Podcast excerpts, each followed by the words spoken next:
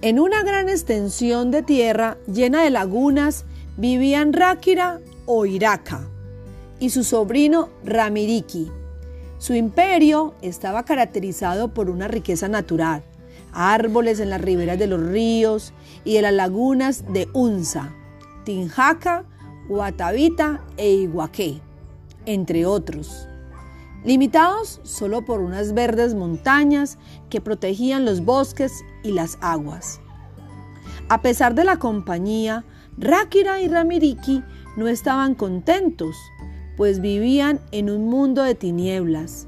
Se imaginaban luz, pues pensaban que lo contrario a la oscuridad podría ser mejor. Y discutieron largamente sobre la forma detenerla, pero ninguno poseía los conocimientos necesarios para lograrlo.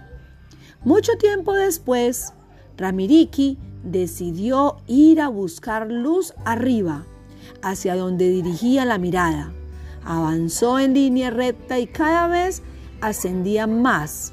Logró subir más allá de la mirada de su tío y finalmente se convirtió en una inmensa luz y fuerte luz tanto que permitía ver todo el imperio chicha. Su luz permitió admirar las lagunas, el efecto del viento y las madrigueras de animales, asustados con el mundo que ahora veían. Los hombres, por el contrario, se alegraron mucho y admiraban todo lo que los rodeaba. La alegría duró poco después.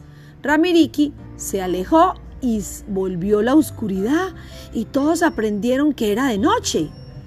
Horas después apareció Ramiriki nuevamente con más fuerza y color.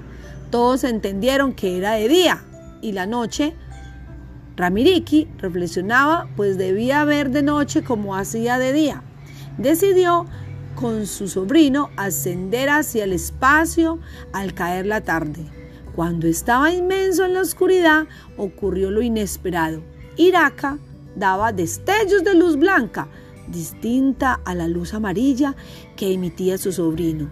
Esta luz no era enseguecedora, pero sí permitía iluminar la noche. Fin de la historia.